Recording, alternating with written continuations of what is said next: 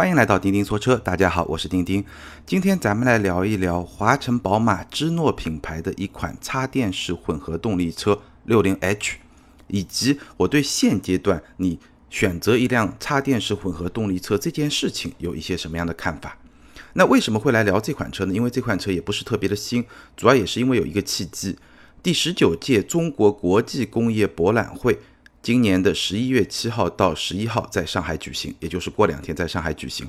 那华晨宝马的芝诺品牌呢会参加这次盛会。这个博览会呢跟我们熟悉的车展呢还不太一样，它是展示中国制造业一些比较高的技术成就的这么一个行业会议。那因为有这次会议的契机呢，我正好就试驾了芝诺的六零 H 这款插电式混合动力车。恰好呢，身边也有很多朋友一直拍不到车牌，所以一直在向我咨询这种可以免费获得上海车牌的插电式混合动力车到底能不能买？那今天呢，我就围绕这款车把这个话题展开一下。今天的内容呢，大概会分为三部分。第一部分呢，我会给大家简单的介绍一下华晨宝马芝诺这么一个品牌，以及这款车六零 H 的市场定位。那第二部分呢，体验部分，这款车。使用起来怎么样？开起来怎么样？我给大家好好的聊一聊。那第三部分呢，我会来跟大家聊一聊现阶段插电式混合动力车，如果你要选的话，你最需要关注哪几个问题？好，我们从第一部分开始。芝诺这个品牌，可能很多朋友不是特别的熟悉，它其实是首个由中国合资企业打造的，属于中国的高档汽车品牌。哪个合资企业呢？就是华晨宝马。你可以把它理解为是一个高档的合资自主品牌。那这个品牌呢是在二零一三年推出的，所以到现在时间也不是很长，所以大家不太熟悉，很能理解。二零一四年呢，这个品牌推出了第一款车是一 E，一二三四五六七的一，后面这个 E 呢是 A B C D E 的 E，一 E。这是一款电动车，而且呢，它只租不售，因为在三年前嘛，当时那个环境里面，华晨宝马觉得，哎，我需要去培养用户的这个使用习惯，所以它是只租不售的。那这款车呢，在上海有一个电车的共享平台，就是共享租车平台，它上面基本上都是放一些电动车，叫 EV Card。那通过这个品牌，其实你能租到这款车。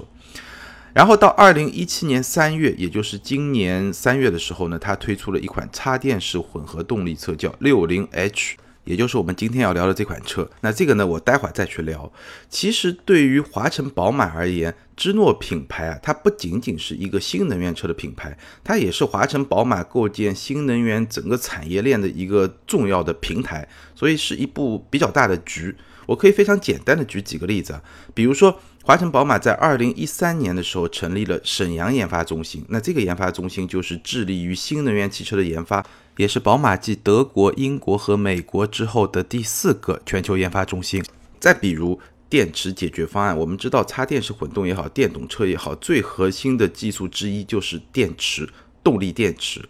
那在二零一一年的时候，宝马集团和华晨宝马就发掘了一家中国本土的非常厉害的动力电池的。公司叫宁德时代，这家公司我记得，呃，之前的节目里面我也提到过，这家公司还没有上市，现在好像是正在准备上市。那这家公司宁德时代，它的动力电池的销量呢，现在已经达到了全球的前三。三月的时候，我看到一则报道，它的估值已经到八百亿人民币。六月的时候呢，我又看到另外一个消息，它的估值已经到一千二百亿人民币。可以说是非常的厉害。那宁德时代起家非常重要的一个环节，就是我刚才说的，在二零一一年的时候，宝马集团、华晨宝马和宁德形成的这么一个合作，然后共同的去找到一些动力电池一些比较好的解决方案。再比如说充电桩的建设，那到二零一七年底呢，华晨宝马和宝马集团会共同在全国六十多座城市建成六点五万的充电桩。那这也是插电式混动也好，电动车也好发展的非常重要的一环。所以虽然说芝诺品牌它的产品我们路上看到的不是特别的多，但是其实这个品牌是作为华晨宝马在新能源汽车建设方面一个非常重要的一个平台。好，介绍完了芝诺品牌是怎么一回事儿之后呢，我们大概来聊一聊今天我们要聊的这款车六零 H 它的市场定位。那这款车的定位，从技术上来说，它是跟我们比较熟悉的宝马 X 一的插电式混动那款车是共享技术平台，包括整个平台，包括发动机、电动机，整套混合动力的系统都是共享的。所以大体上你可以把它看作是国产插电式混动车中的高端产品，它的技术的成熟度，包括整体的使用体验，我待会会慢慢的讲，确实比我们看到的一些自主品牌像。比亚迪啊、荣威的一些插电式混合动力产品要更好一些。从销售层面来说呢，这款车主要针对的还是一些限牌城市，比如说上海。六零 H 的官方定价是三十四点九万，那国家补贴呢是二点四万，地方补贴呢是一万，这样算下来裸车呢是三十一点五万。但是因为它购置税是免的，而且车牌也是免的，这个最重要了，所以这款车它落地价就是三十二万左右。单纯从价格来说啊，这款车谈不上有什么优势，但是最重要的是它能够免费得到上海的牌照。事实上，这一点也是现在中国市场上相当一部分的插电式混合动力车最大的卖点所在。好，接下来我们进入第二部分，我给大家聊一聊我在试驾这款车大概三天的时间里面嘛，感受到的这款车各方面的一些特点。首先从外观和内饰上来说呢，我们可以感觉得到芝诺品牌是使用了自己的一些比较特别的一些设计元素，努力的去跟它同平台的那款车宝马的 X1 混动来拉开差距。那从最终实现的结果来看呢，这款车和宝马的那款车呢，在外观上的差别还是比较明显的。但咱们音频节目里面我也没有办法给大家很具体的去描述，大家找一张图片对比一下，差别还是挺明显的。内饰呢，相似度就比较高了。虽然在一些设计的细节上也是会有一些不同，但是整体而言，你看整个内饰的布局，尤其是包括它的仪表盘啊，包括整个中控区域的布局啊，包括方向盘啊，包括挡把，都跟宝马是大同小异，而且车辆的操作逻辑呢也如出一辙。那这么做好不好呢？我觉得没什么问题，至少对我来说，整个操控会非常的轻松和自如。而且，其实宝马的整套的这个操作逻辑，在哪怕是在豪华品牌里面，也是一个逻辑性非常好的这么一个结构。所以呢，这款车芝诺六零 H 它。内饰整个中控啊，各方面的这个操作逻辑是非常舒服的，你很容易上手，可以说是非常的好用。那这款车的空间呢，跟宝马也一样，因为它采用的是宝马的前驱平台，轴距呢跟 X1 一样是二米七八，可以说在紧凑级的 SUV 里面是相当相当大的。它的后排呢，可以用巨大来形容，基本上我前排正常的一个驾驶姿势，然后我如果坐到后排的话，腿部前方的这个空间啊。我觉得比一辆普通的 B 级车是不会小的，甚至它是比较接近一辆中级 SUV 的水平的，非常的充裕。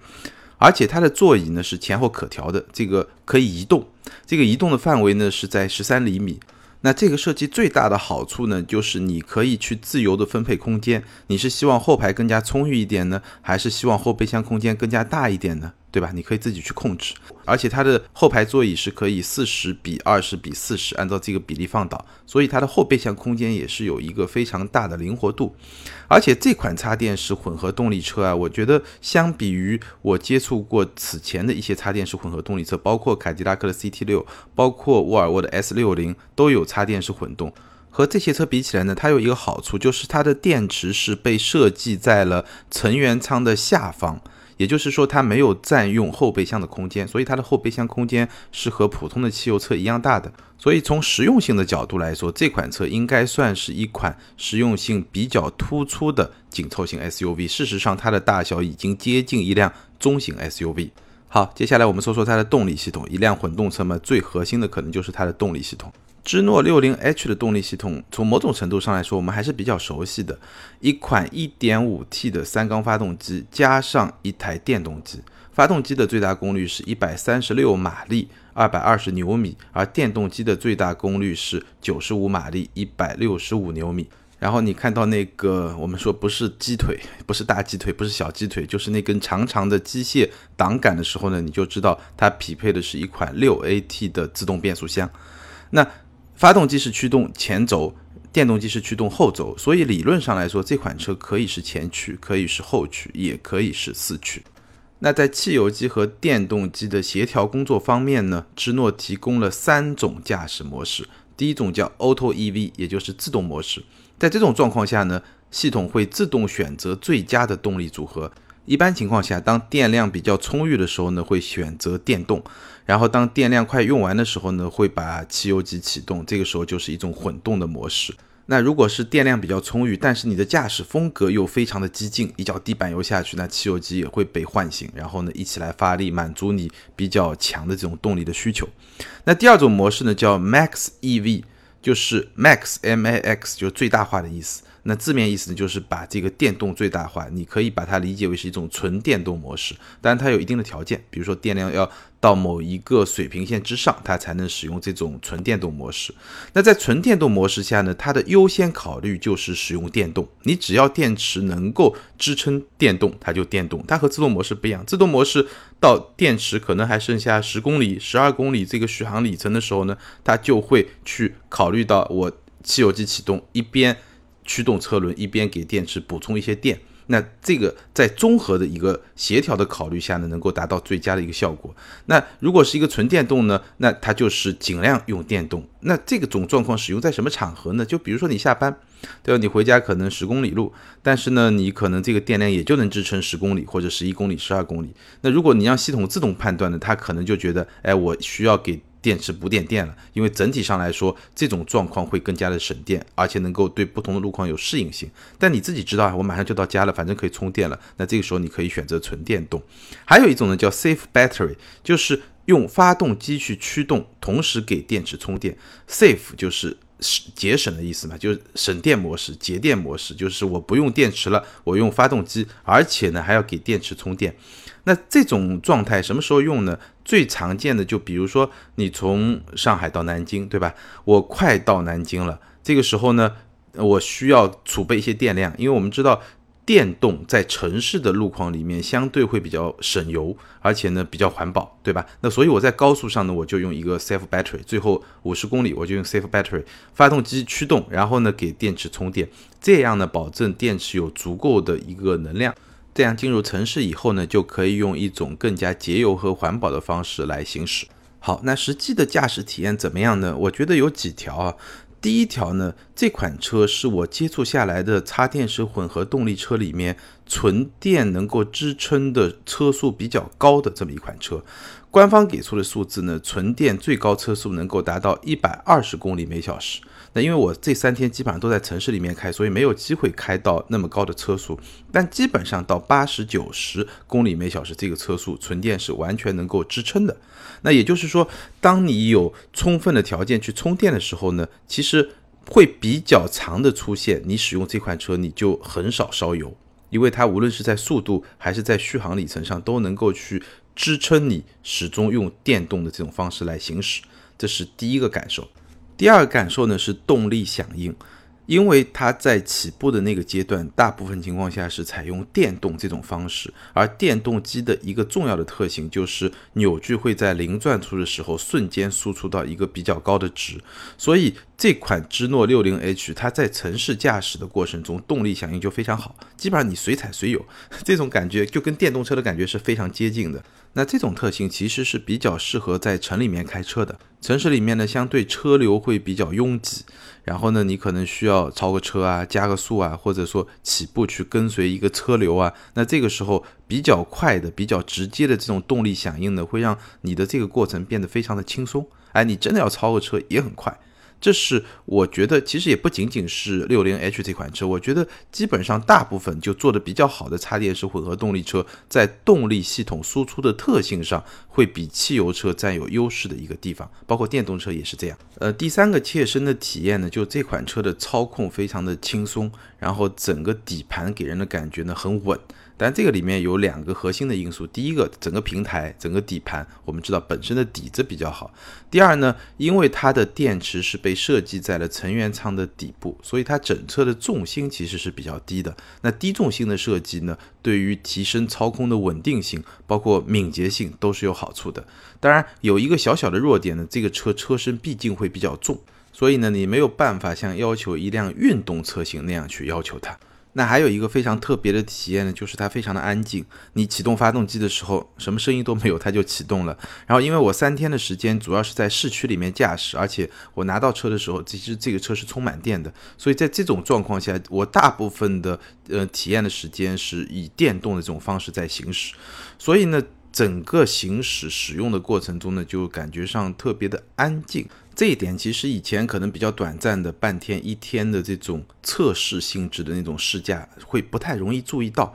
那这种状态，我其实觉得可能在未来，当插电式混动的车、当电动车越来越普及的时候，可能我们会需要不断的去调节自己和车的这么一种关系。最后还有一点非常容易被忽视的，就是电动机和汽油机的这种切换的过程非常没有存在感。什么概念呢？就是说，如果我非常刻意的去注意啊，你现在是在电动，现在是在发动机在启动，你去注意那个转速表，其实你是能够看出来，发动机在现在这个时刻有没有参与去驱动这个车辆。但是如果你不是刻意的去关注转速表，你只是正常在驾驶的话，你不是特别容易能够感知到它的驱动模式在发生一些变化。所以相对来说，它的这整套的混合动力系统是比较成熟的。我记得我在节目里面好像也说过啊，评价一套混合动力系统它的体验怎么样，非常重要的一点就是从体验、从驾驶体验上来说，它最好不要有什么存在感，就是不会让你感觉到。哗，它在换挡，哗，它这个汽油机启动了，这种感觉应该是越弱越好。那也是在这个层次上，我刚才说芝诺算是一个比较高档的合资自主品牌，那这个高档其实很大程度上就体现在它的技术的这种成熟度。从性能数据上来说呢，这款车的最高时速一百九十公里每小时，零到一百的加速是七点六秒，然后纯电的最高车速是一百二十公里每小时。这三个数字怎么解读呢？我的理解是这样的：第一，我们从从后往前说啊，纯电最高时速一百二十公里每小时，我刚才也说过了。事实上，我的体验到八十九十是绝对没有问题，意味着你在城市驾驶过程中，只要电量足够，它的混动系统是有能力来支撑你。对车速的这种需求的没有问题，零到一百七点六秒这个成绩对于一款紧凑级的 SUV 来说呢，应该算是不错。当然，对于真正的城市驾驶的这么一个环境来说，我觉得更有意义的也许是零到六十，或者说三十到六十这么一种加速的能力。而这种加速能力，我刚才也说了，确实是像这种电动也好，插电式混动也好，这种车型比较擅长的部分吧。最后一个数字，最高车速一百九十公里每小时，这个数字，我觉得只能证明这款车它的底气是有的。当然，在我们中国，对吧？合法的这个条件下，你是用不到这么一个车速的，只是说明它的一个呃动力储备的这种能量储备的厚度。那也许接下来这个数字会更加有价值一点，就是纯电的续航里程，这款六零 H 是达到六十公里。那我在实际的体验过程中，我专门做了一些测试，因为我拿到车的时候基本上是一个满电的状态，至少从车的这个仪表盘上来看是一个满电的状态，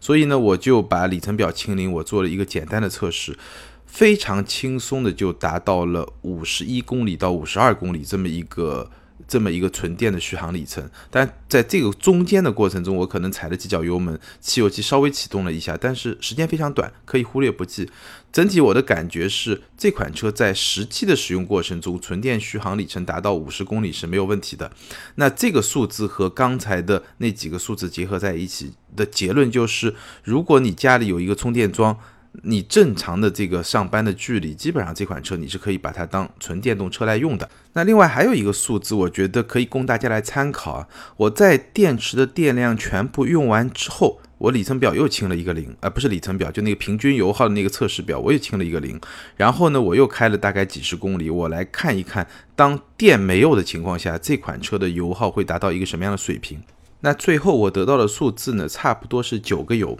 也就是我在城市路况里面行驶了几十公里，得到的一个综合的油耗水平是九个油。那根据我的经验呢，这个水平基本上跟一辆紧凑级的汽油车的油耗水平比较接近，差不多。那考虑到因为有电池的存在，所以这款车它的自重其实是要远远高于同等体型的汽油车的，所以说明它的整个混动系统还是有比较明显的一些节油的效果，即便是在电量完全耗尽的情况下。好，以上呢是我在几天时间里面试驾了芝诺的六零 H 这款插电式混合动力车整个过程中的一些体验。然后呢，我们进入第三部分，我们跳出这款车本身来聊一聊，在现在这个阶段，如果你想要选择一款插电式混合动力车的话，你需要注意一些什么样的问题？那我觉得，首先第一个问题，我们要考虑的是产品，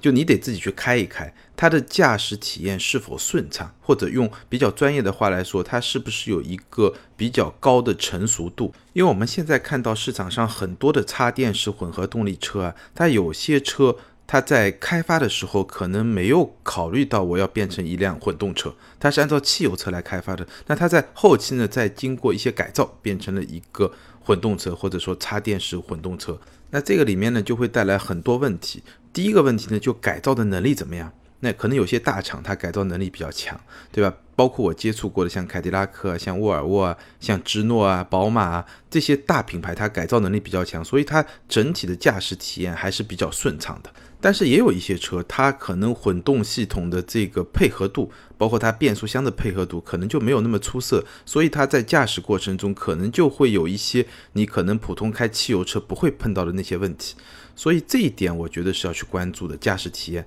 最好的办法就是，当然你可以在网络上、在媒体上看到一些车评人的一些评价，尤其是那些你比较信任的车评人的评价。但最好的、更好的办法就是，有条件的话你就自己去开一开，然后在开的过程中呢，重点关注它的顺畅度，包括两套系统结合的过程中是不是有那种很明显的感觉，甚至是有一些顿挫感，这个是你需要去驾驶体验的。那除了混动系统带来的驾驶体验的差别之外呢，你还需要关注一下。比如说像动力系统啊，像电池组啊这些部分的存在，它会不会影响到车辆的实用性？尤其是电池组。其实我们碰到很多比较早期的一些混动车型，包括早些年的雷克萨斯，包括现在的 S 六零、沃尔沃 S 六零的混动，包括凯迪拉克的 CT 六的混动，很多这种插电式混动的车就更加明显，因为插电式混动它的纯电续航里程更长，所以它的电池组就更大。那这个电池组放到什么地方呢？有些品牌会把它放到后备箱，所以非常明显的，有些品牌的插电式混合动力车，它的后备箱空间就会明显的小于汽油车。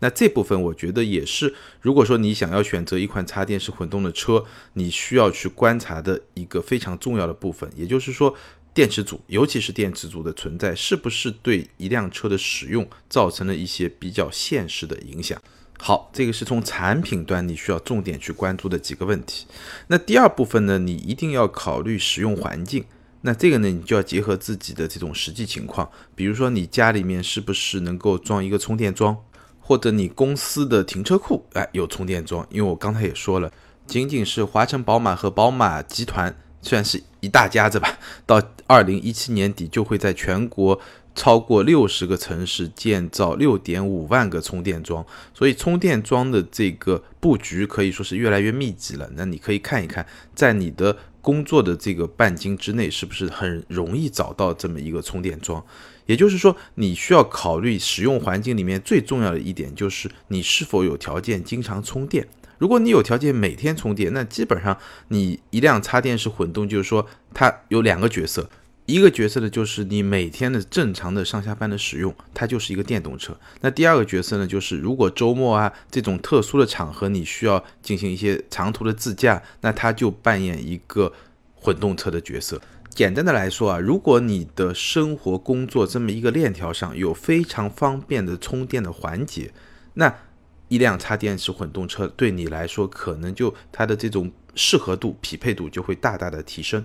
好，第三个条件，也许对于很多真实生活中的插电式混动车的消费者来说，是最最真实，也是最最重要的，就是你有多么的迫切需要一张免费的车牌。毕竟，不管怎么说，无论是纯电动车也好，是插电式混合动力车也好，尤其是那些比较认真的做插电式混合动力车的企业的一些产品，比较成熟的产品，比如说我们今天讲的。芝诺六零 H，包括和它同平台的宝马 X 一的插电式混合动力，这些比较认真、比较成熟的产品来说，他们的成本在今天而言还是比较高的。如果说没有一些政策的扶持，包括补贴啊，包括免购置税啊，包括像一线城市的这些免费的车牌啊，它的竞争力，它的价格竞争力不会特别的好。所以，如果你生活在一个现行的城市，一个限牌的城市，你可以很认真的考虑一下，你是多么需要这么一张免费的车牌。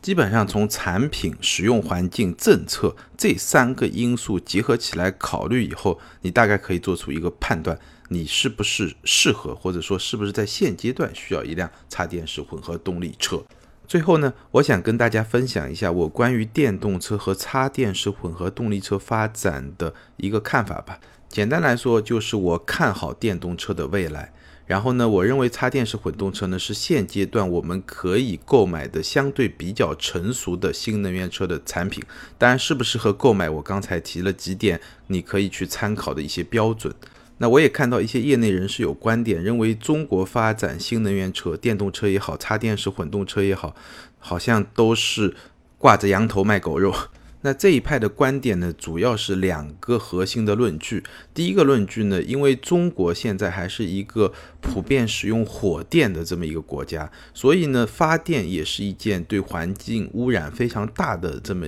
一个行为吧。所以他们认为电动车一点都不环保。那第二点呢，就是说电池，电池本身有可能带来比较严重的污染。所以呢，和第一点一样，电动车还是非常的不环保。我是不太能够认同这种说法。首先，从火电带来污染这一条来说，我觉得可能不是特别理解火电发电的这么一种方式。因为就我了解到的情况，我看到的很多网上的这种资料来说呢，火电厂它是停不下来的。也就是说，火电厂一旦运作起来以后，它需要不断的持续的向电网发电。因为火电厂它要调节到一个合适的、能够稳定的发电的状态，成本是很高的。你让它停下来再重新调试一次，无论是时间成本还是经济成本都非常高。所以，事实上，火电厂的做法就是这个火电厂它就必须二十四小时、三百六十五天不停的运作，除了维修的这个阶段之外。始终是不停的运作的，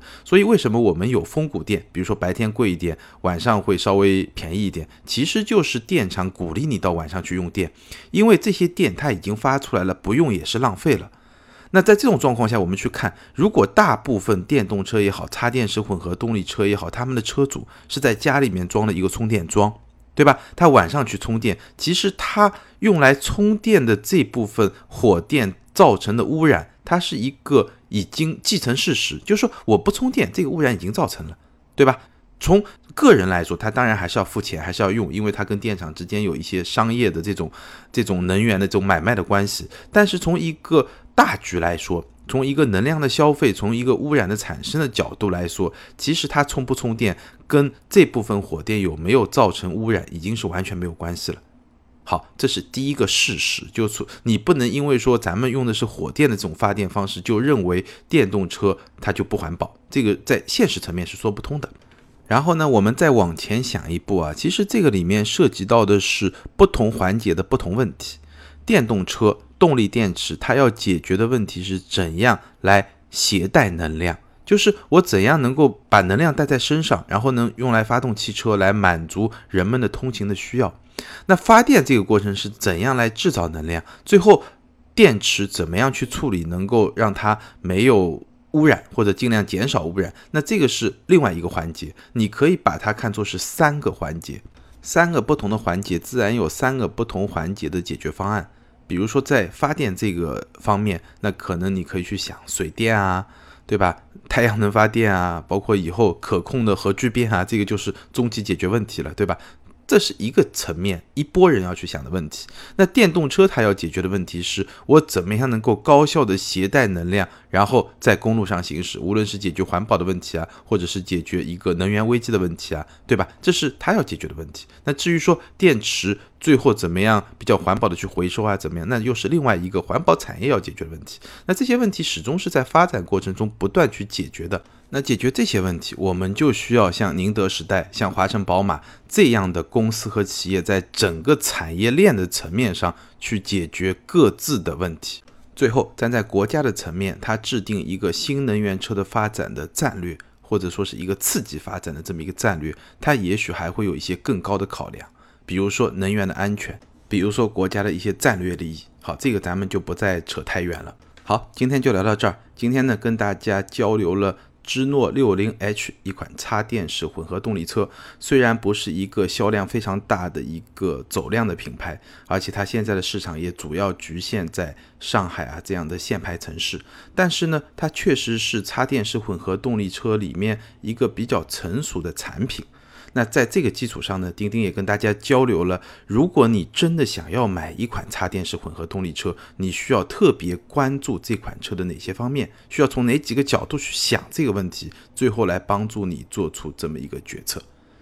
关于这个问题，你有任何的看法呢？可以在下方评论留言。如果你想跟钉钉交流呢，可以关注我的新浪微博东巴车志钉钉，或者关注我们的微信公众号东巴车志，东方的东，八卦的八。汽车的车，志向的志，在那里呢？我们每天都会为你推送一篇有趣、有深度、有干货的汽车内容。你还可以和与你一样的资深车友随时在线交流。好，今天就聊到这儿，咱们下回再见，拜拜。